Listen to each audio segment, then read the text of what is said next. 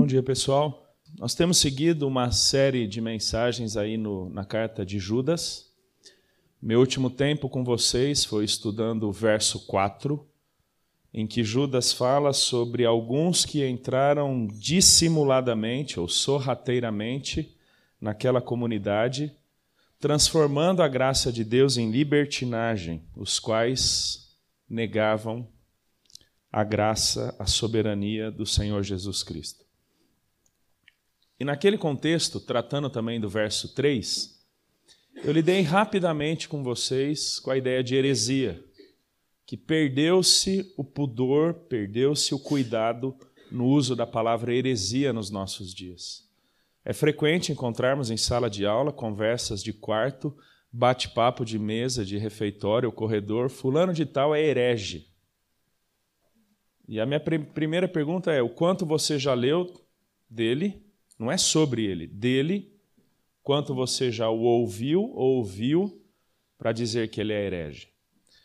Em geral, o conceito da palavra heresia para nós é que em algum momento ou em alguma medida aquela pessoa pensa diferente de mim ou pensa diferente da tradição teológica a qual eu pertenço ou na qual eu estou inserido e, portanto, ele é um herege.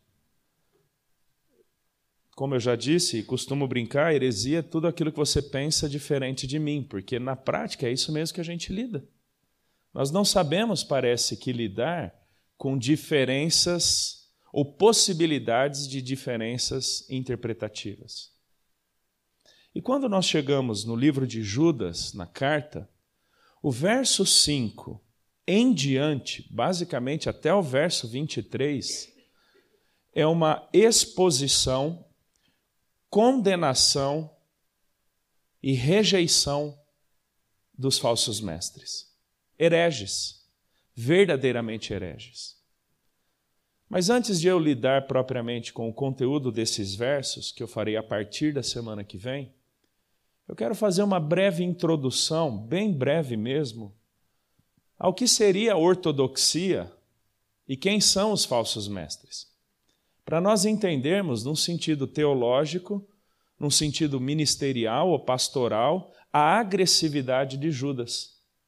Os versos 5, do verso 5 ao verso 16, nós temos alguns dos conteúdos mais agressivos, mais complexos e de conteúdo teológico difícil de lidarmos em toda a Escritura. Muito paralelo, muito próximo a 2 Pedro capítulo 2. Mas quando nós pensamos na heresia, também chamado de heterodoxia, que quer dizer um pensamento contrário ao pensamento correto, é que surge justamente a palavra ortodoxia. Que em grande medida, hoje eu vou mais mencionar textos do que propriamente expor um especificamente.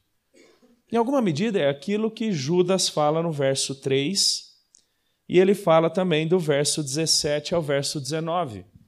Judas, verso 3. Amados, quando empregava toda a diligência em escrever-vos acerca da nossa comum salvação, foi que me senti obrigado a corresponder-me convosco, exortando-vos a batalhardes diligentemente pela fé que uma vez por todas foi entregue aos santos. Verso 17 agora.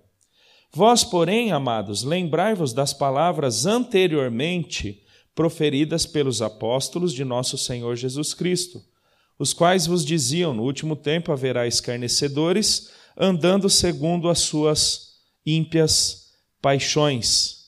São estes os que promovem divisões sensuais que não têm o espírito. Vós, porém, amados, edificando-vos na vossa fé santíssima, orando no Espírito Santo. Verso 3 e verso 20 usam a palavra fé. A palavra fé, normalmente no Novo Testamento, tem três significados básicos. O primeiro deles, como já mencionei, o, o meio pelo qual nós nos apropriamos da salvação em Jesus, salvos por meio da fé, que eu quero chamar de fé salvífica. Segundo, uma fé relacional, é a virtude que nos permite confiar que, que nos faz depender de Deus, um Deus que nós não vemos, um Deus que nós não apalpamos, mas em quem nós cremos e de quem dependemos em todas as coisas. É aquele relacionamento de confiança em que nos entregamos plenamente a Deus, a despeito de qualquer condição pessoal que tenhamos em lidar com uma situação. É por isso que sem fé é impossível agradar a Deus. Mas a palavra fé também tem o sentido de conjunto de doutrinas, que é frequentemente usado no Novo Testamento.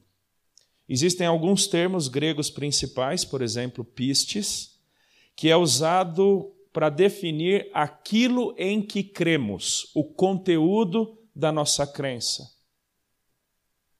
Não é apenas o como cremos, mas principalmente em que cremos. Isso é importante definir porque ao longo do conteúdo de Judas, nós perceberemos que condutas morais derivam de convicções teológicas. Aquilo que você crê determina quem você é. Aquilo em que você acredita determina como você conduz a sua vida, como você delimita ou não as suas atitudes. E o termo pistes é usado diversas vezes. Por exemplo, Atos capítulo 6, verso 7, quando Lucas diz que muitos daqueles sacerdotes anteriormente judeus na medida em que o evangelho era exposto, eles obedeciam à fé. A fé em Cristo, suficiência do senhorio de Jesus, a sua salvação única e exclusiva na cruz. É o termo que Paulo vai usar em Filipenses 1, o batalhar pela fé do evangelho, é o termo que é usado por Paulo também ali em 1 Timóteo, capítulo 1, capítulo 4, verso 1, quando ele fala que nos últimos tempos muitos apostatariam da fé. E que no verso 6 ele incentiva Timóteo a se alimentar das palavras da fé. É se alimentar daquilo que dá sustância às suas convicções, aquilo em que você deve crer. Eu voltarei a essa ideia na semana que vem, só vou introduzi-la agora. Nós vivemos uma época de livres pensadores, pessoas que querem pensar no que querem pensar. Na Escritura Sagrada, há um conjunto de doutrinas em que devemos crer. E uma vez esse conjunto tendo sido estabelecido, pouco importa o em que eu quero pensar, porque o objeto da minha fé foi definido, o conteúdo das minhas convicções foi definido. É nisto em que devo crer, é disto que devo me alimentar. Um outro termo usado especialmente por Paulo e pelo Senhor Jesus, é o termo de daquê, que é o fundamento das convicções. Paulo fala isso, Romanos 16, 17, quando ele diz que alguns estavam andando em desacordo com a doutrina que aprendestes. A palavra de daquê quer dizer doutrina, conteúdo teológico sustentável aquilo que baliza as nossas convicções. Paulo vai dizer para Tito que o presbítero, o líder, o diácono devem ser apegados à palavra fiel que é segundo a doutrina. Há uma ortodoxia definida por Deus. E aqui nós precisamos fazer uma rápida distinção entre aquilo que Deus revela na Sua palavra e aquilo que nós sistematizamos a partir da Sua palavra. Esses termos, doutrina, é, fé, fé evangélica, fé santíssima, dizem respeito especificamente àquilo que Deus revelou na Escritura Sagrada como suas verdades e como seus desígnios. É a, a Escritura por ela mesma. E nesse sentido, a Bíblia não é um livro de teologia sistemática. A Bíblia não é um manual de teologia, embora tudo aquilo que ela fale constitua-se em doutrina. A tensão na ortodoxia, ou a tensão na compreensão da doutrina surge quando nós tentamos sistematizar a revelação com base em alguns pressupostos que aí variarão ou mudarão de vertentes teológicas, de denominações, de heranças doutrinárias distintas. Uma coisa é o que Deus revela de si, outra coisa é como nós sistematizamos esta revelação. É por isso que você vai pegar cinco teologias sistemáticas com cinco conteúdos eventualmente diferentes, não necessariamente contraditórios, mas eventualmente diferentes, porque cada um deu uma roupagem ou cada um fez uma sistematização distinta a respeito da doutrina. Há uma outra palavra que é particularmente a que eu mais gosto, que é usada por Paulo em Efésios capítulo 2, que é o termo grego temelios, que quer dizer fundamento. Aquilo sobre o que uma instituição ou uma organização é constituída ou é construída. São as convicções mais básicas que definem o que algo é ou não é.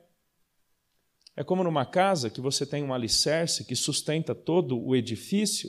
O termo grego temelios é esse. É exatamente esse o significado quando Paulo diz fundamentados na doutrina dos apóstolos e profetas, edificados. Aquilo que sustenta, por exemplo, o ministério. Aquilo que sustenta o casamento, aquilo que sustenta a minha cosmovisão, aquilo que sustenta a minha ética. Especialmente para vocês que sairão daqui para pastorearem igrejas, cuidado para não caírem numa mentalidade pragmática, achando que a favor de um benefício eclesiástico, seja de números ou conforme seus próprios objetivos, você pode abrir mão da doutrina. Eu digo que toda questão na vida, na verdade, é uma questão doutrinária, absolutamente todas as questões. Como eu lido com o governo, como eu lido com a igreja, como eu educo os meus filhos, como eu dirijo o meu carro, como eu gasto o meu dinheiro, como eu navego na internet, independente do que, com quem, como ou quando, o porquê é sempre uma questão doutrinária. Porque a palavra de Deus não nos foi dada simplesmente como um referencial ou como alguma coisa que eu sigo ou não, creio ou não, uso ou não. Pelo contrário, ela é o fundamento mais básico sobre o qual absolutamente quem eu sou, tenho e faço deve ser, devem ser construídos. Absolutamente tudo, pessoal, é uma questão doutrinária. O como nós entendemos biblicamente aquela situação. Em grande medida é assim que eu defino cosmovisão. É a lente pela qual, a partir da palavra de Deus, lemos, interpretamos e interagimos com o mundo à nossa volta. Teologia, para mim, é sinônimo de cosmovisão. E, e eu derivo muito disso do termo temelios, aquilo em que ou sobre o que edifico a minha vida. É o que Paulo fala em 2 Timóteo 2,19: o firme fundamento de Deus é este. Aquilo sobre o que o próprio Deus construiu absolutamente todas as coisas, a nossa identidade em Cristo, o ser família, o ser igreja e por aí vai. E um outro termo que é usado é a palavra didascalia, que é o ensino de algo, ou aquilo que é ensinado. E que, é, portanto, é passível de ser aprendido. Nós não nascemos com todas as nossas convicções doutrinárias. Mas quanto mais nos expomos à palavra de Deus, mais nós preenchemos os buracos da nossa ignorância com a verdade do Evangelho. Então a Escritura define em que nós devemos crer, que eu quero chamar de, então de ortodoxia. Orto, correto, doxa, opinião, que não significa apenas glória. Especialmente nos filósofos gregos antigos, os pré-socráticos, chamados doxógrafos, que eram os primeiros escritos daqueles pré-socráticos, nada mais eram do que os registros das suas opiniões. Então a palavra doxa também significa opinião, aspecto. Em essência, o pensamento de alguém sobre algo.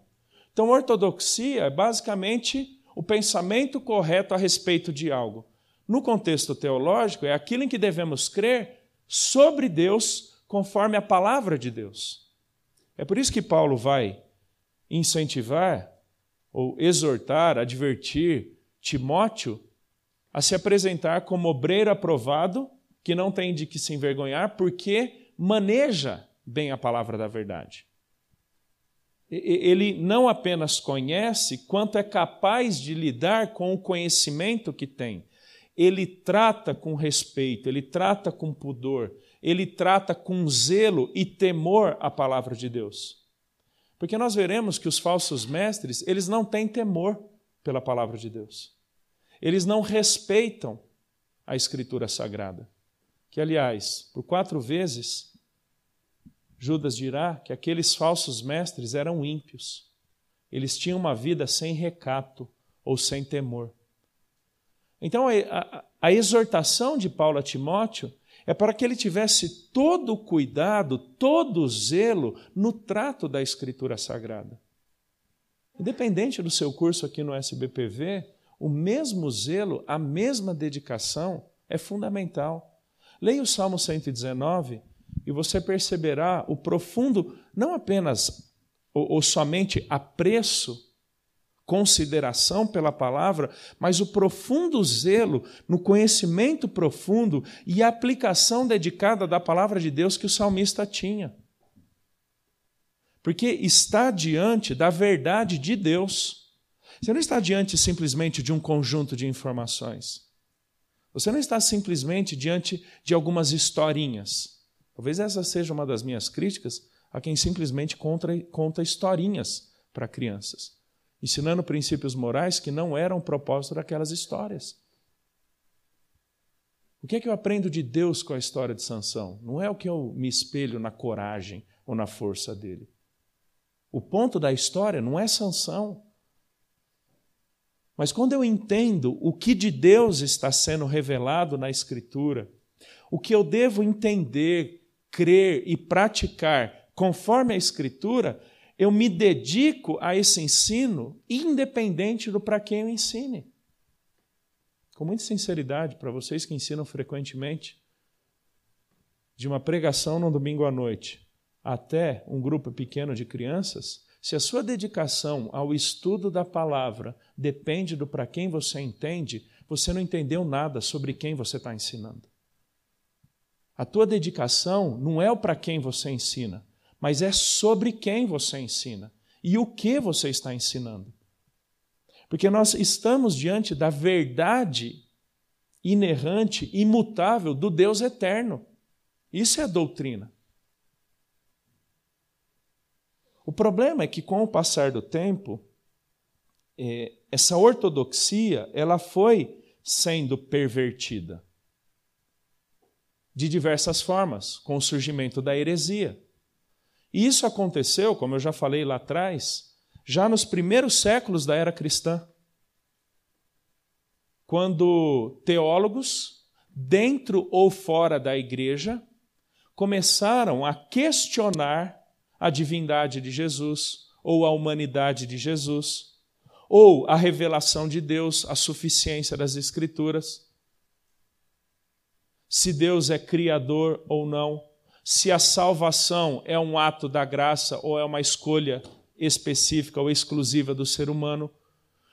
Então, muitas coisas foram surgindo ao longo da história. E aí, vários credos e várias confissões surgiram. Primeira delas, 325, o Concílio de Nicéia. E a partir dali, vários outros concílios, várias outras tradições teológicas surgindo para balizarem o nosso pensamento teológico. Pessoal, é importante conhecer história da teologia.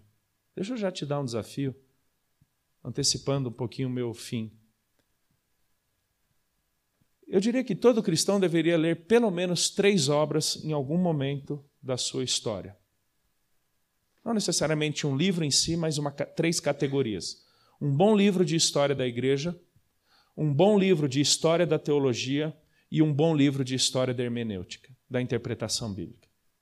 Para você entender todo esse progresso ou esse processo de desenvolvimento da igreja, da teologia e de como pessoas pensaram a interpretação do texto bíblico. Como eu sou grato por amar história e ler muitos desses livros. Você aprende a ler o momento presente de uma forma mais colorida, de uma forma mais completa. Você vai entender o significado de liberalismo teológico das heresias dos primeiros séculos. Isso nos ajuda a entender esses muitos confrontos que a igreja cristã teve na tentativa de manutenção da ortodoxia. Porque esse é o tema de Judas. Ele convoca uma cristandade a batalhar pela fé, uma vez por todas entregue aos santos. Agora, se você não entende quais são os elementos mais fundamentais em que você deve acreditar, você não saberá pelo que batalhar e muito menos pelo que morrer. Nós achamos muito bonito aquele grupo de sírios, de cristãos coptas, egípcios, que foram degolados numa praia pelo Estado Islâmico. Achamos bonito ser chamados de o povo da cruz. Mas o que é que você crê do que você nunca abriria a mão e estaria disposto a morrer por causa da sua fé? Pessoas negam porque não creem. Pessoas negam porque não entendem. Duas, uma estatística que vocês já sabem. Real nos Estados Unidos, tem se demonstrado real no Brasil também, quando pouco mais de 50% dos jovens cristãos abandonam a fé cristã no primeiro ano da universidade. Última pesquisa da Christianity Today, de outubro do ano passado, 80% dos jovens cristãos abandonam a igreja ao longo de todo o seu curso universitário. Se você não sabe em que você crê, num primeiro questionamento da sua fé, você certamente abandonará, por mais inconsistente ou ilógico que seja o argumento daquele indivíduo que tem um PhD na frente do nome dele. Você abandonará, não porque ele é bom, mas porque você é ruim. Porque a tua fé é fraca. Porque a tua fé não tem substância. Queridos, nós resistimos na medida em que estamos profundos. Você não morre pelo que você não crê. Acredite nisso. Você dá a vida por aquilo que é o mais fundamental nas suas convicções. E na medida em que a ortodoxia foi sendo condenada ou foi sendo rejeitada, é que a heresia tomou lugar, ao ponto de chegarmos numa época em que cada um pensa o que quer, como quer, quando quer, a partir do que quer, simplesmente porque quer, porque se acha um livre pensador, um autodidata. Mas vou falar isso na sequência dos nossos estudos. E é aí que surgem os falsos mestres, no contexto do Novo Testamento. É verdade, desde Deuteronômio capítulo 13, Deus já havia prenunciado que falsos profetas ou sonhadores alucinados, mesmo termo usado por Judas, surgiriam pervertendo a comunidade de Israel. Bem rapidinho, quero citar em poucos minutos. Mateus 24, 11, Jesus fala que nos últimos tempos levantar-se-ão muitos falsos profetas e enganarão a muitos. Atos 20, 29, Paulo diz: Eu sei que depois da minha partida entre vós penetrarão lobos vorazes, que não pouparão o rebanho, e que dentre vós mesmos se levantarão homens falando coisas pervertidas para arrastar os discípulos atrás deles.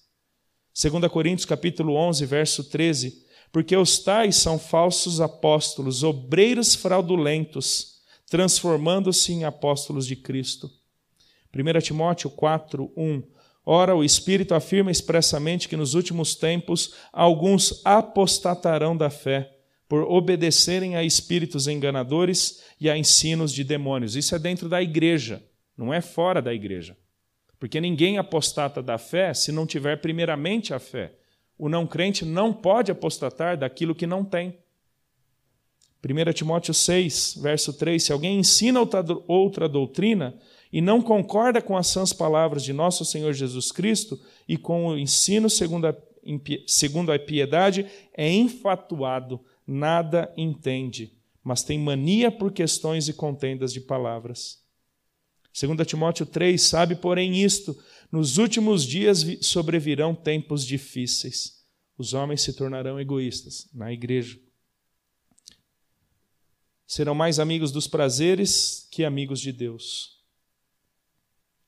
verso 7 de 2 Timóteo 3, que aprendem sempre, sem jamais, e jamais podem chegar ao conhecimento da verdade. E eu poderia citar outros muitos textos.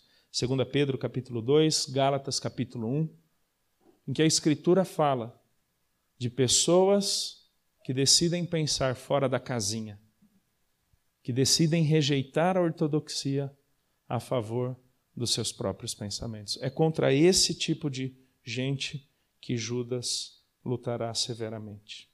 Eu já dei um desafio para vocês, quero dar outros dois. Primeiro, estude antes de abrir a boca. É por isso que Paulo fala para Timóteo: alimente-se das palavras da fé.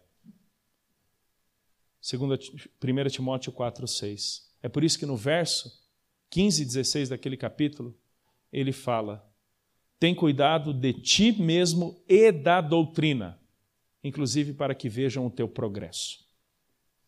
Não responda aquilo que você não sabe. Eu sei que vai coçar a língua. Eu sei que nós nos sentimos tentados a mostrar um conhecimento que não temos. Na verdade, lendo 1 Timóteo 6 e 7, me parece que já existia Facebook na época de Paulo. Porque Paulo diz que tinha gente na igreja de Éfeso que falava coisas sobre as quais nunca tinha pensado para dar opiniões sobre as quais nunca tinha concluído algo. Parece que isso é teu Facebook da teologia. Não fale, pessoal. Vai estudar. Seja humilde.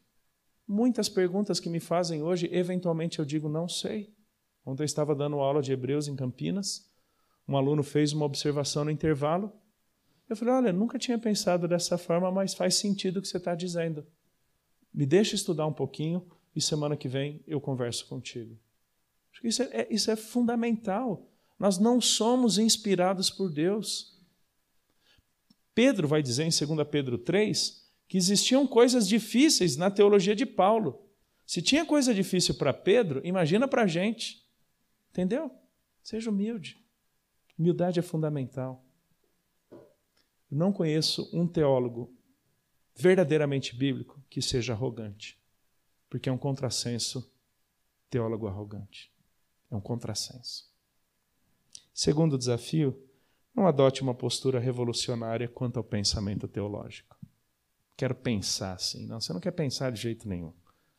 Existem pelo menos dois mil anos de história da teologia por isso, de ler livros de história da teologia, para balizarem o teu pensamento, para te ajudarem a pensar ortodoxamente. É nesse sentido que eu me alegro de ser chamado fundamentalista.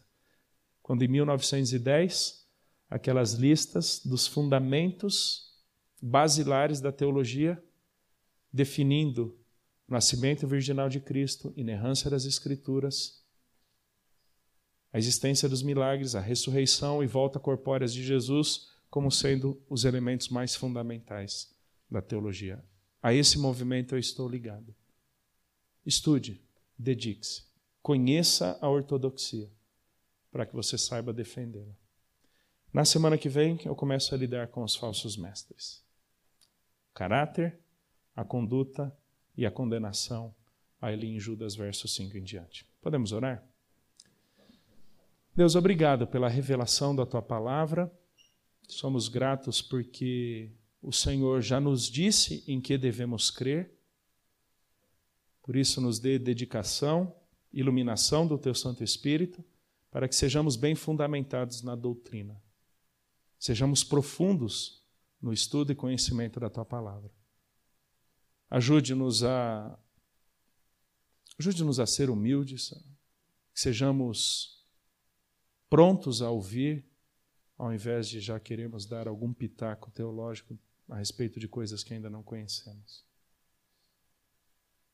Pai, nos abençoe no dia de hoje, que seja um dia a mais para conhecermos e te amarmos mais. Amém.